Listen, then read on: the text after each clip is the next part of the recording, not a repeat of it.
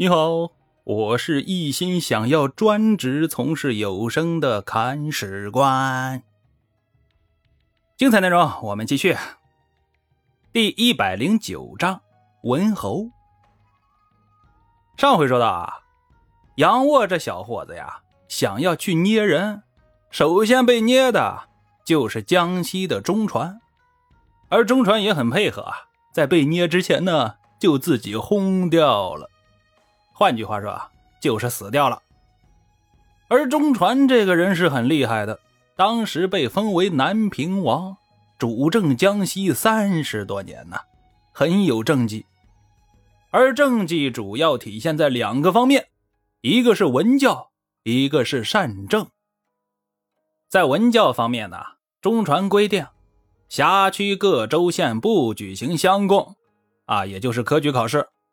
取而代之的是为传岁见事、行乡饮酒礼，通过推荐、举荐来提拔人才。看到这里啊，大家应该有个疑问了：科举考试不是当时最先进的取士制度吗？放着这个好制度不用，反而走回头路，利用早已经有过的举荐制啊，也就是察举制、征辟制来选拔人才。这不是开历史的倒车吗？其实啊，这就要具体问题具体分析了，要结合当时的具体社会环境来进行是非判断。我们说，科举制度是好，但也要分时候啊。隋唐的科举制度有一个特点，那就是难考，录取的人少。这个啊，看看黄巢李振就知道了。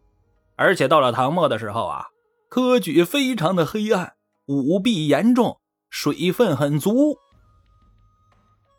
更重要的是啊，这时候的科考已经名存实亡了，全国各地都在打仗，谁给你组织考试啊？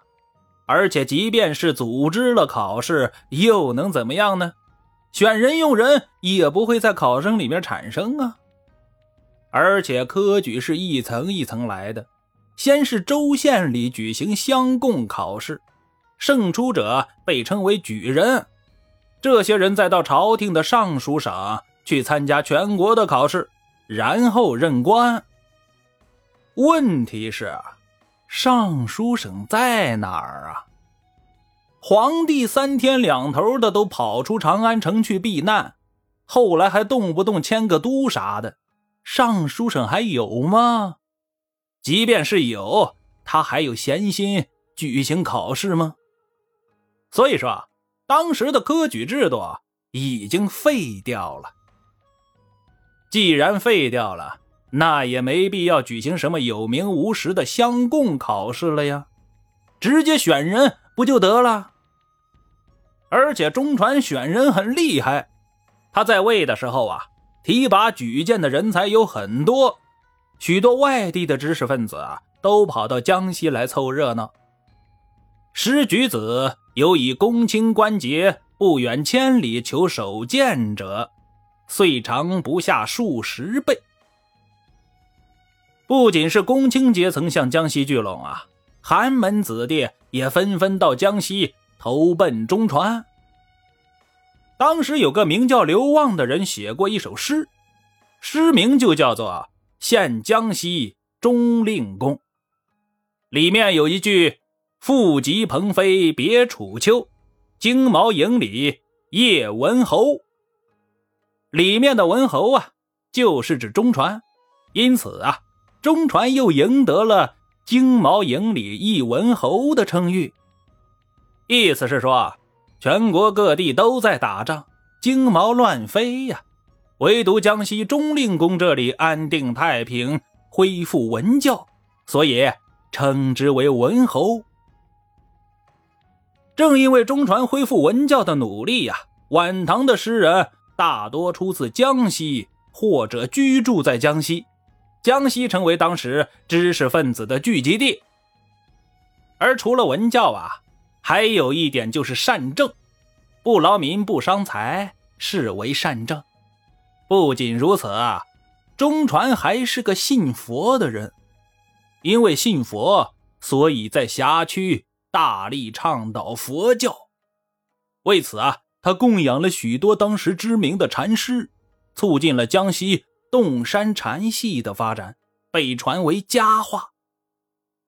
因为崇佛，所以在出兵打仗的时候啊，禁止乱杀。当时中传为镇南军节度使，治所在洪州，管控着整个江西呀。但是老钟对辖区的管控并不强，他手下的抚州刺史威权讽就曾经起兵作乱。有人作乱，肯定要去打呀，所以啊，中传就带兵围攻抚州。这时候啊，城内起火，烧红了半边天呐，手下们就大喜啊，对中传说：“此时发动总攻，必能破城。”中传来了一句：“乘人之险，不可。”非但停止攻城，反而向火神祷告，请求熄灭城内火灾，让百姓免于涂炭。这件事儿事后被城内的威权讽听说了，很受感动啊，开门投降。结果啊，中传兵不血刃，收复了抚州，随同抚州一同被收复的呀。还有叛乱的军心，所以啊，中传在江西苦心经营三十多年，民心归附，辖区大治，江西一时成为文坛圣地、佛家净土。吴国的杨行密在世的时候啊，曾经一度想要进犯江西，但感觉江西军政稳定，不好打，所以啊，最后还是忍住了。但是杨行密的儿子杨沃可没有那么大的耐心呐，他一上位呀，就非要打江西。而在开打之前呢，中传去世了。中传一死啊，儿子中匡时继位。但有一个人不服，这个人就是中传的养子中延圭。中延圭当时是江州刺史。心想：老头子死了，该是我来继位呀，怎么就成了中匡时了呢？欺负我不是亲生的，咋的呀？你欺负我啊，我就要打你啊！但我打不过你啊，所以啊，要找人来帮忙。钟延圭找到的人呐，就是杨沃。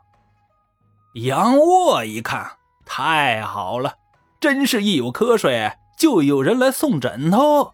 我这就出兵，任命生州刺史钦培为西南行营都招讨使，带兵征讨江西。秦培是杨行密时代留下的名将啊，很能打。